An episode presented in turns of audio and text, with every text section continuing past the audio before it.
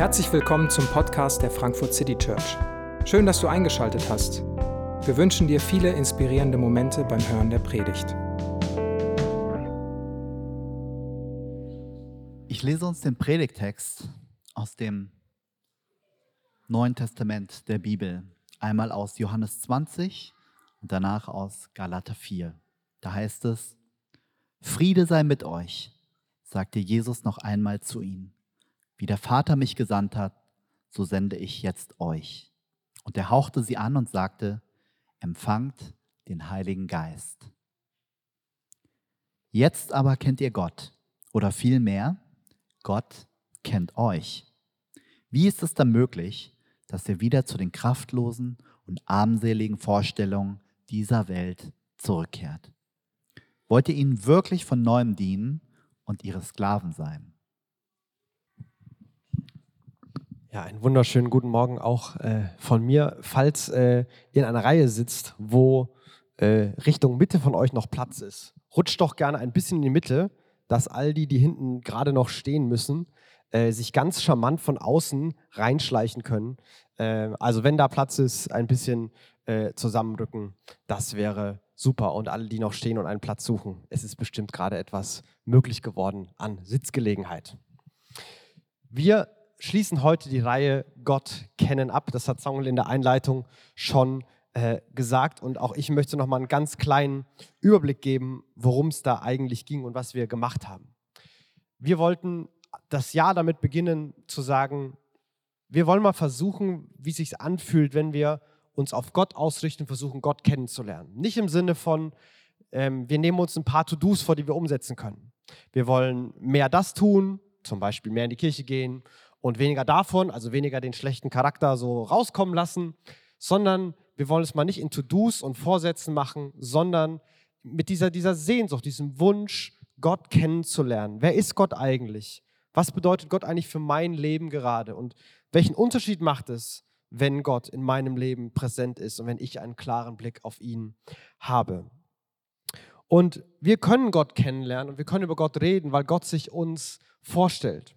Von Anfang an ist es sein Herzensanliegen, sein Wunsch, Menschen zu kennen und sich Menschen vorzustellen. Und so ist es auch sein Wunsch, sich uns, sich dir vorzustellen. Und vielleicht hattest du in den letzten Wochen und äh, Wochen mal diesen, diesen, diesen Blick, ah, so ist Gott und ah, das habe ich verstanden. Und dann ist es genau, wo Gottes Herz für dich, auch für dich erlebbar und spürbar wurde. Denn Gott möchte sich auch dir vorstellen und dich kennenlernen. Wir haben ähm, über Gott als den Dreieinigen gesprochen und die, die ersten Christen hatten so eine, eine, eine kleine Formel, die so Eigenschaften und mit der Dreieinigkeit verbunden hat. Die Liebe Gottes des Vaters, die Gnade des Sohnes Jesus Christus und die Gemeinschaft des Heiligen Geistes. Das waren so Schlagworte, die versucht, das Unglaubliche und Unfassbare und eigentlich Unbeschreibliche irgendwie greifbar und merkbar zu machen. Seht, wie groß die Liebe Gottes ist, dass wir Kinder, seine Kinder sein dürfen. Und wir sind wirklich seine Kinder, geliebt, angenommen. Und wir müssen keine Angst haben, denn unser Vater im Himmel, der kümmert sich und der sorgt für uns. Er ist all das, was unsere Väter vielleicht angedeutet haben oder all das, was unsere Väter hätten sein sollen. Er ist der perfekte himmlische Vater.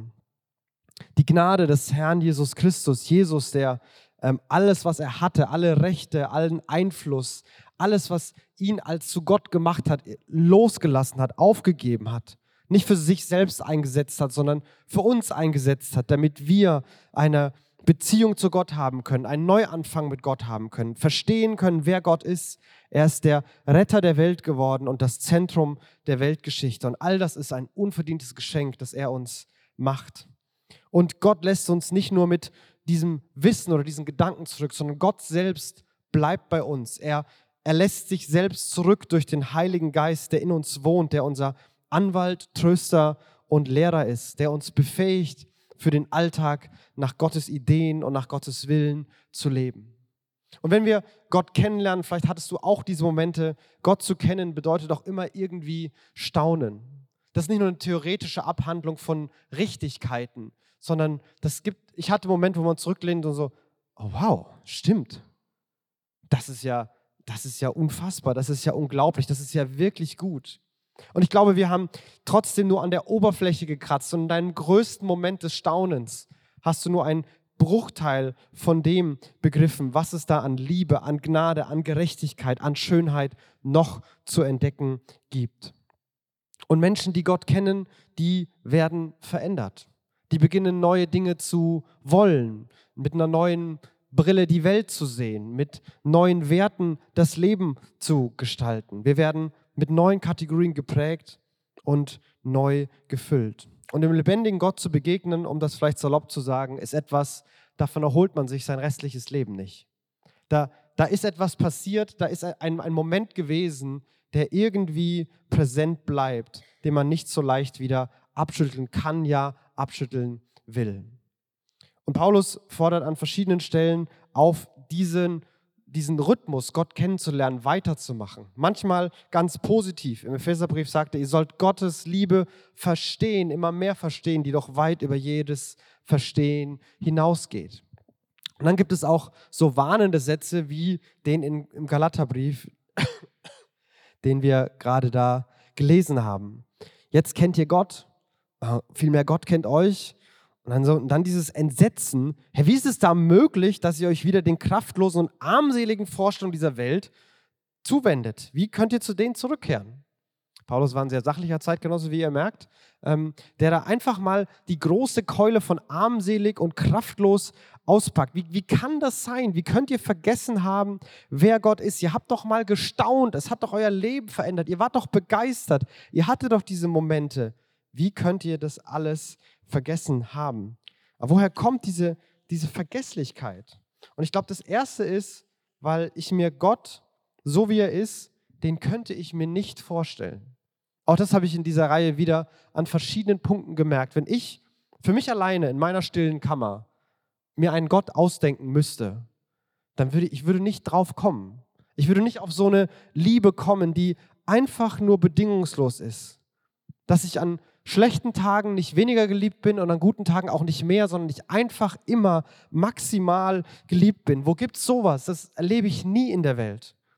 Ich könnte mir so eine Gnade nicht ausdenken. Eine, eine Bereitschaft zu vergeben und, und Gutes zu tun, obwohl man nichts Gutes gerade sich verdient hat. Das ist unglaublich fast für mich immer wieder. Das ist, da komme ich intuitiv nicht drauf. So eine Gemeinschaft, die Gott verspricht, der, der einfach immer bei mir bleibt, auch in den Momenten, wo ich mit mir selbst nicht aushalte, der nicht mal kurz das Zimmer verlassen muss, um durchzuatmen und dann wiederzukommen. Nein, der immer bei mir bleibt, vorbehaltlos, immer wieder bei mir ist und mich aushält, auch wenn ich mich selbst nicht aushalte. Wir könnten über seine Gerechtigkeit, seine Heiligkeit, seine Schönheit, alles Dinge, die ich mir so nicht ausdenken könnte. Ich würde nicht drauf kommen, wer Gott ist. Und deswegen brauchen wir Gott, dass er sich uns vorstellt. Aber deswegen vergessen wir auch so leicht. Weil immer wieder dieser Gedanke kommt, kann das sein? Kann die Liebe so groß sein? Kann Gnade wirklich heute auch noch gelten? Ist Gott wirklich in dieser Situation jetzt immer noch bei mir? Ist das wirklich so ein großes Gerechtigkeitsthema für Gott oder kann man da auch mal ein bisschen sagen, naja, es ist halt nicht alles fair im Leben? Ist das, ist das wirklich so? Ist das denn lebbar, mit so, einer, so einem Gottesbild den Alltag zu gestalten? Und manchmal kommen diese Gedanken und dann wird Gott ein bisschen blasser in meiner Vorstellung. Dann wird Gott theoretischer, ähm, ein bisschen im Hintergrund, eine Realität, mit der ich irgendwie rechne, die aber nicht mehr so viel Einfluss hat auf das, was Tag ein, Tag aus passiert. Und dann hat mein Egoismus ganz kreative Formen wieder, sich zu zeigen auf die verschiedensten Arten und Weisen. Dann kann ich mich nach anderen Dingen umsuchen. Woher kommt denn meine Anerkennung sonst, wenn nicht mehr von Gott? Woher kommt denn meine Sicherheit für heute und für morgen, wenn sie nicht gerade von Gott kommt? Woher kommt denn das Gefühl, dass mein Leben wichtig ist, dass mein Leben sinnvoll hat, dass, ich, dass es gut ist, dass es mich gibt? Woher kommt denn all das Schöne und all der Genuss, wenn er nicht von Gott direkt kommt. Und dann je nach gesellschaftlicher Gesellschaft, je nach Prägung, je nachdem, was du mitbringst, können das ganz verschiedene Dinge sein. Alles keine schlechten Dinge, aber alles Dinge, die nicht so gut sind wie Gott und die im Vergleich sogar kraftlos und armselig genannt werden können. Nicht, weil die Dinge so schlecht sind, sondern weil sie so unfassbar klein sind im Vergleich zu dem, wer Gott ist und was es bedeutet, Gott zu kennen. Wir können nicht aufhören, wir dürfen nicht aufhören, Gott kennenzulernen, weil es da mehr zu entdecken gibt und weil wir das Entdeckte auch leicht vergessen, weil es so weg ist von dem, was wir sonst immer wieder an verschiedensten Stellen in unserem Leben erleben und unserer Biografie an, an Geschichten vielleicht mitbringen. Und jetzt, wo ihr aber Gott kennt, zu Beginn dieser Vers, da ist, da ist was passiert. Ihr habt vielleicht was vergessen, aber das macht ja die Tatsache nicht ungeschehen, dass ihr Gott kennt. Jetzt, wo ihr Gott kennt, haltet daran fest. Das ist euer Fundament. Erinnert euch, sucht weiter danach. Lasst euch nicht wieder in dieses Meer weiter, reicht noch nicht, reintreiben. Gott ist genug für euch. Bleibt da bei ihm und nehmt das an und lernt Gott mehr kennen. Da sollte euer Fokus sein. Und zu Menschen, die, die so Gott kennen, die manchmal vergessen, die mehr zu entdecken haben, die staunende gute Momente haben und die Momente haben, wo Gott irgendwo in der grauen Masse des Hintergrunds verschwindet. Zu diesen Menschen gibt, denen, denen gibt Gott einen, einen Auftrag. Ich denke, auch in, bei den Jüngern gibt es wieder und wieder Momente, wo das sichtbar wird, wo sie mal vergessen, mal übers Ziel hinausschießen, mal, mal Angst haben und sich gar nicht trauen. Aber diesen Jüngern gibt, er ein, gibt Jesus einen Auftrag, der mit Gott kennenlernen zu tun hat. Und den formuliert er in Johannes. Friede sei mit euch, sagte Jesus noch einmal zu ihnen. Wie der Vater mich gesandt hat, so sende ich jetzt euch. Und er hauchte sie an und sagte, empfangt den Heiligen Geist. Kurz nach seiner Auferstehung kommt Jesus zu seinen Jüngern. Er sagt, Friede mit euch, keine Angst, ich bin wieder da, ich lebe wieder, ihr müsst keine Angst haben. Und übrigens, der Tod, der ist auch besiegt. Also Friede mit euch. Und dann sagt er, wie der Vater mich sendet, so sende ich euch. Wie genau nochmal hat denn Jesus seinen Auftrag verstanden? Was hat denn der Vater ihm eigentlich an Auftrag gegeben? Und äh, ein paar Kapitel vorher, Johannes 17, als Jesus mit seinem Vater spricht in einem Gebet, sagt, formuliert Jesus, das ewige Leben zu haben heißt, dich zu kennen, den einzig wahren Gott und den zu kennen, den du gesandt hast, Jesus Christus. Ich habe das Werk vollendet, das du mir aufgetragen hast. Ich habe hier auf der Erde deine Herrlichkeit offenbart. Gott kennen, den Vater, Jesus Christus kennen. Und ich habe das Werk vollendet, den Auftrag ausgeführt deine Herrlichkeit sichtbar gemacht. Das ist theologisch für, ich habe vorgestellt, wer du bist. Sie kennen dich jetzt. Ich habe dich bekannt gemacht. Jesu Auftrag war also im Kern, die Welt zu retten und Weltrettung und, und Leben zu bringen, hat mit Gott kennen zu tun, also Gott vorzustellen. Dafür mussten Hindernisse aus dem Weg, sowas wie Sünde, Tod, Vergänglichkeit. Und das hat Jesus besiegt. Also der Job von am Kreuz sterben, um die Welt zu retten, das ist erledigt. Das müssen wir nicht nochmal nachholen. Aber die ganze Welt kennt ja noch lange nicht Gott deswegen. Zu dem Zeitpunkt, als Jesus das sagt, wussten das ein paar Männer und Frauen, wer Gott wirklich ist, irgendwo in einer römischen Provinz, die völlig unbedeutend war. Wie soll denn die ganze Welt Gott kennenlernen? Naja, wie der Vater mich gesandt hat, so sende ich euch.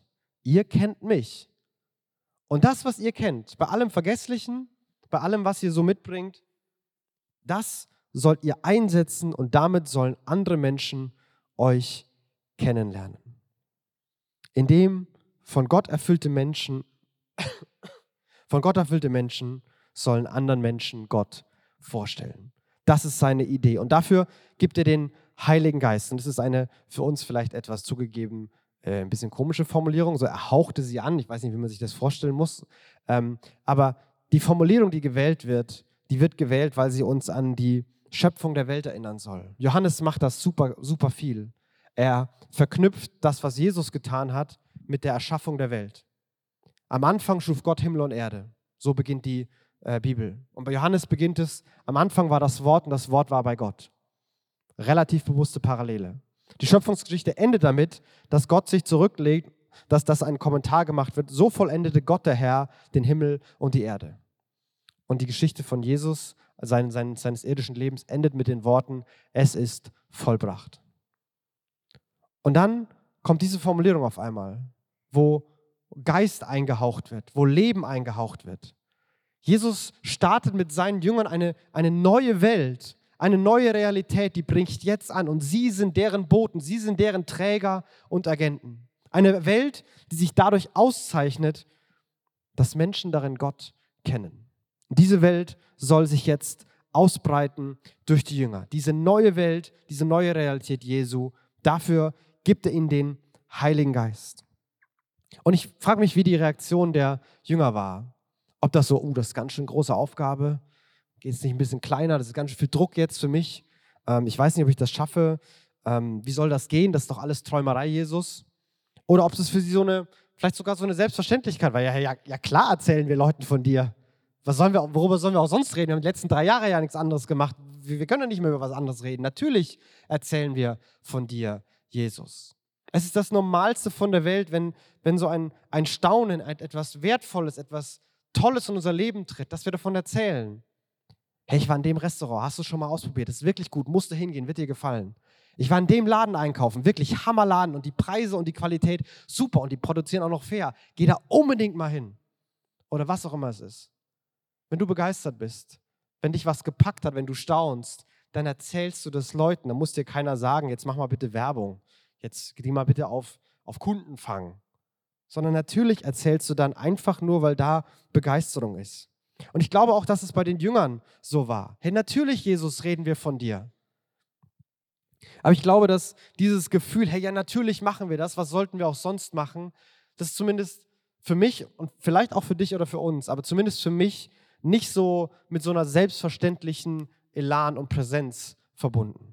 Da gibt es Zurückhaltung, da gibt es Bedenken, da ist ein bisschen Vorfreude, da ist aber auch ganz schön viel Erwartungshaltung und Druck mit, den ich spüre. Wenn ich das lese, diesen Auftrag und mit allem, was Jesus sich damit verbunden hat, dann spüre ich eine Überforderung. Ich bin damit völlig überfordert. Und ich glaube, dass das gut so ist. Ich glaube, dass es wichtig ist, dass wir diese Überforderung spüren. Denn die, die Sehnsucht und der Anspruch von Jesus ist wirklich, wirklich groß. Er möchte, dass alle Menschen ihn kennenlernen. Es, es bricht sein Herz, es ist eine große Tragik, dass es Menschen gibt, die Jesus liebt, die aber keine Ahnung davon haben, dass es so ist. Die keine Ahnung haben, was es bedeuten könnte, wenn sie eine Begegnung mit dem lebendigen Gott hätten. Dass es das Beste für sie wäre, Gott kennenzulernen. Dass ich keinen größeren Wunsch für Menschen haben kann, als dass ein Mensch Gott kennenlernt. Und mit dieser Sehnsucht, die steht hinter dem Auftrag. Und gleichzeitig ist er natürlich riesig und groß. Vielleicht kommt die Zurückhaltung von der Überforderung. Aber vielleicht auch aus anderen Gründen. Ich weiß es nicht. Ich, ich kenne leider zu viele ähm, Geschichten und Wirrungen, wo verschiedenste Arten von, man muss Gott kennenlernen, man muss Gott anderen Leuten äh, präsent machen, andere Leute von Gott überzeugen oder für Gott gewinnen, wo die, wo die ganz komische, schwere und weirde Wege genommen haben, wo am Ende auch überhaupt keine Gotteserkenntnis dabei rumgekommen ist. Und ich glaube, es liegt daran, weil wir diese Überforderung auflösen wollen. Weil wir versuchen mit theologisch klaren Systemen, sauberer Methodik, da, da brauchen wir Gott nicht mehr, da können wir es machen. Wir gehen auf ein Seminar, wir haben eine Theologie, wir haben eine Gemeindepraxis und die ziehen wir durch. Und Menschen müssen da reingebracht werden. Und wir haben ein Selbstbewusstsein, dass wir die richtigen Antworten haben, dass wir wissen, wer Gott ist, dass wir wissen, was Gott möchte, dass wir wissen, wie es alles aussehen sollte. Und das können alle Leu möglichen Leute aller möglicher, aller möglicher theologischer Überzeugungen. Das können theologisch konservative, das können theologisch progressive, das können sie alle. Und diese ja selbstgerechte Haltung, ich weiß, wie es geht, ich kann das, ich schaffe das wenn der Heilige Geist gerade mal ein bisschen Pause macht, kein Problem, meine Methode läuft super. Die ist ein Problem. Da fühlen sich Menschen manipuliert, da fühlen sich Menschen unter Druck gesetzt, da fühlen sich Menschen hingeschubst und dann aufgehoben und dann sollen sie danach dankbar sein. Da ist vielleicht nichts mehr von dieser Sehnsucht. Hey, das Beste, was jemandem passieren kann, ist Gott kennenzulernen. Das ist verloren gegangen zu, man muss es machen. Und ich glaube, weil es manchmal schlecht gemacht wird, manipulativ gemacht wird, falsch gemacht wird, gibt es Leute, die das, die Überforderung in die andere Richtung auflösen, die einfach sagen, ja, das ist irgendwie was Persönliches und, und Gott macht das mit jedem, aber ich kann und will gar niemanden überzeugen oder jemandem was auf, aufdrängen und man hat so eine, vielleicht so eine falsche Zurückhaltung. Aber nur weil was ganz schlecht gemacht wird, heißt doch nicht, dass man es nie wieder macht. Denn, also wenn ich einmal schlechtes Schnitzel esse, darf ich nie wieder Schnitzel essen. Das ist doch keine Logik. Natürlich war das schlimm und schlecht, was manchmal gemacht wurde. Aber Menschen müssen doch Jesus kennenlernen. Ich meine, wie sind wir alle hierher gekommen? Wie bist du hierher gekommen, wenn du Jesus kennst? Vielleicht lernst du Jesus heute kennen, weil jemand dich mitgebracht hat. Herzlichen Glückwunsch. Ähm, vielleicht aber auch nicht. Wie bin ich hierher gekommen? Na, weil Menschen mir auf dem Weg hierhin geholfen haben. Bei mir waren es die Eltern, vielleicht bei dir auch, vielleicht nicht. Vielleicht waren es Bücher, die du gelesen hast. Vielleicht waren es ein Freund, ein Arbeitskollege, Menschen in deiner Umgebung, die irgendwie dazu beigetragen haben, dass du Gott kennenlernen konntest. Dass zwischen dem, was Jesus hier sagt und heute 2000 Jahre liegen und es immer noch Menschen gibt, die Jesus kennen und sich dafür einsetzen wollen, dass mehr Menschen Jesus kennenlernen. Es ist gut, die Überforderung und die Lücke zu spüren. Es bewahrt uns davor, irgendwie selbstgerecht zu werden. Es bewahrt uns auch davor, das Ganze ganz aufzugeben und zu resignieren, denn wir wissen, dass es eingebettet ist, dieser Auftrag, in Friede sei mit euch und empfangt den Heiligen Geist. Gott ist mit uns. Er füllt die Lücke auf und er wird dafür sorgen, dass sein eigener Anspruch, sein eigener Auftrag ausgefüllt werden kann. Gott hat sich nun mal so entschieden, dass er durch Menschen sich anderen Menschen vorstellen kann. Und ich wünsche mir für, für mein Leben und ich wünsche mir das für unsere Kirche, dass diese Sehnsucht, dass Menschen Jesus, dass Menschen Gott kennenlernen, weil Gott das Beste ist, was ihnen passieren könnte, dass das größer wird, dass das wieder selbstverständlicher wird, dass es ein Schmerz für uns wird, wo es nicht so ist und eine gewaltige Freude, wo es so ist, wo Menschen diesen Jesus kennenlernen. Und vielleicht fängt das mit ganz, oder ich glaube, es fängt mit ganz kleinen, ganz praktischen Schritten an. Und ich möchte einen ersten Schritt vorschlagen, zu dem ich dich einladen möchte. Dass du jeden Tag einen ganz kurzen Satz betest. Gott, Jesus, Vater, Heiliger Geist, was immer du sagen möchtest, bitte lass Max Mustermann dich kennenlernen. Ein kurzes Gebet. Jeden Tag. Eine Person, die irgendwie in deinem Umfeld ist. Bitte Jesus, schenk, dass er dich kennenlernt, dass sie dich kennenlernt. Das ist das Beste, was ihr passieren kann. Das muss unbedingt passieren, Jesus. Bitte mach das. Und wenn du vielleicht niemanden hast, den du da in diese Lücke einfüllen kannst, wenn es da niemanden in deinem Umfeld gibt, wo du denkst, so, hey, der, der liegt mir da gerade auf dem Herzen, dann, dann bete doch, Gott, zeig mir jemanden, für den ich so beten soll. Und du betest es so lange, bis Gott es macht. Woche, zwei, drei, fünf, zehn, zwanzig, ein halbes Jahr, was auch immer. Bete so lange, bis Gott dir jemanden zeigt. Und dann bete konsequent für die Leute. Und wenn du willst, kannst du auch noch hinterher sagen, hey und Jesus, wenn du dafür jemanden brauchst, der dir da irgendwie, den du dafür gebrauchen kannst und der dir helfen kann, ich würde zur Verfügung stehen. Du musst es aber machen, denn ich weiß um meine Inkompetenz und weil du Gott bist, weißt du auch um meine Inkompetenz. Also, das müsstest du mit deinem Heiligen Geist dann regeln. Und Gott wird es tun. Und ich lade dich ein, dieses Gebet zu sprechen. Dass die Sehnsucht nach, die, nach Gott in uns und dass Menschen Gott kennenlernen, wieder größer und präsenter wird. Aber all dieses Gott kennenlernen, beauftragt zu sein, als Menschen, die Gott kennen, anderen Menschen Gott vorzustellen, all das ist eingebettet in eine unfassbar große und schöne Wahrheit. Wir haben die ganze Zeit davon gesprochen, dass Gott, dass wir Gott kennen wollen.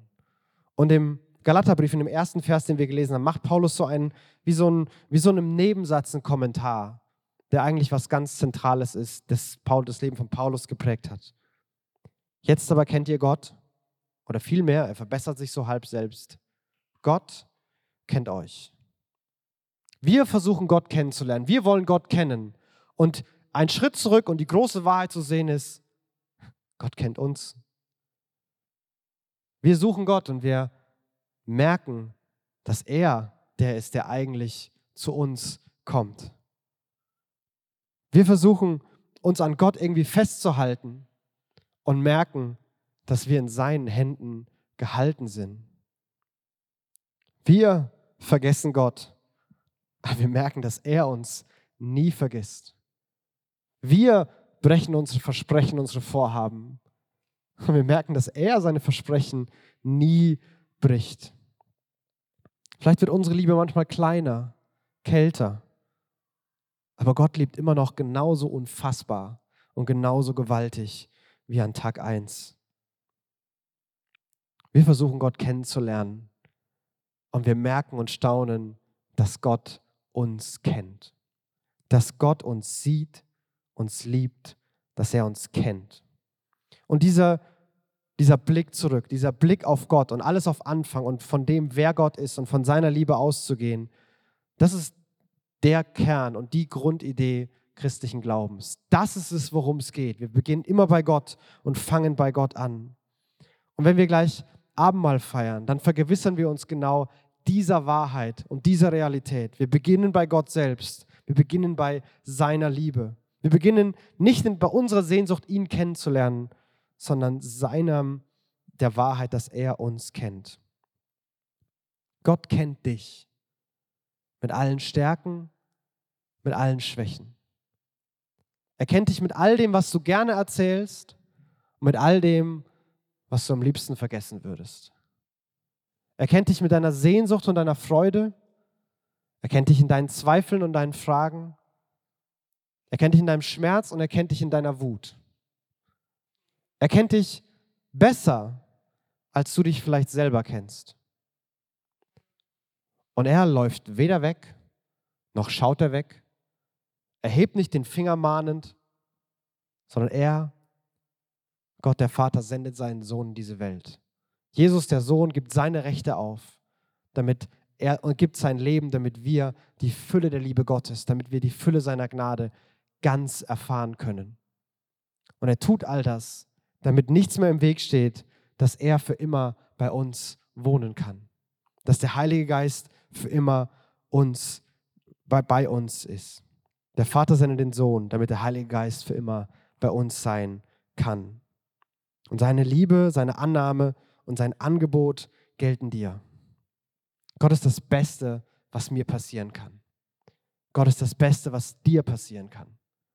Und Gott ist das Beste, was jedem Menschen hier auf der Welt passieren kann. Ich möchte ein Gebet sprechen und dann werden wir noch das Abendmahl einsetzen. Jesus, danke, dass du auf diese Welt gekommen bist, um den Vater vorzustellen. Vater, danke, dass du den Sohn gesandt hast. Und Heiliger Geist, danke, dass du präsent hier bist. Präsent bei allen bist, die an dich glauben. Danke, dass du uns Augen öffnest dafür, wer du bist, wie deine Liebe ist, deine Gnade, was für eine Gemeinschaft wir in dir haben. Und ich bete, dass du uns daran erinnerst. Ich bete, dass du uns das neu zeigst. Ich bete, dass wir dich besser kennenlernen. Ich bete, dass Menschen, die vielleicht gerade hier sind oder die zu Hause sind, Menschen, die uns wichtig sind, die aber selber sagen würden, dass sie dich gar nicht kennen. Dass sie dich kennenlernen, weil dass du das Beste bist, was ihnen passieren kann. Und ich bete, dass das unsere Kirche prägt. Die Sehnsucht nach dir und die Sehnsucht danach, dass andere dich kennenlernen. Gott, erinnere uns immer wieder, führe uns immer wieder dahin.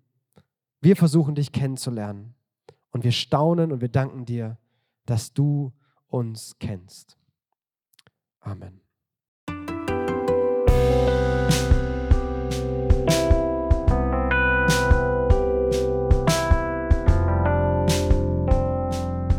Wir hoffen, die Predigt hat dich inspiriert.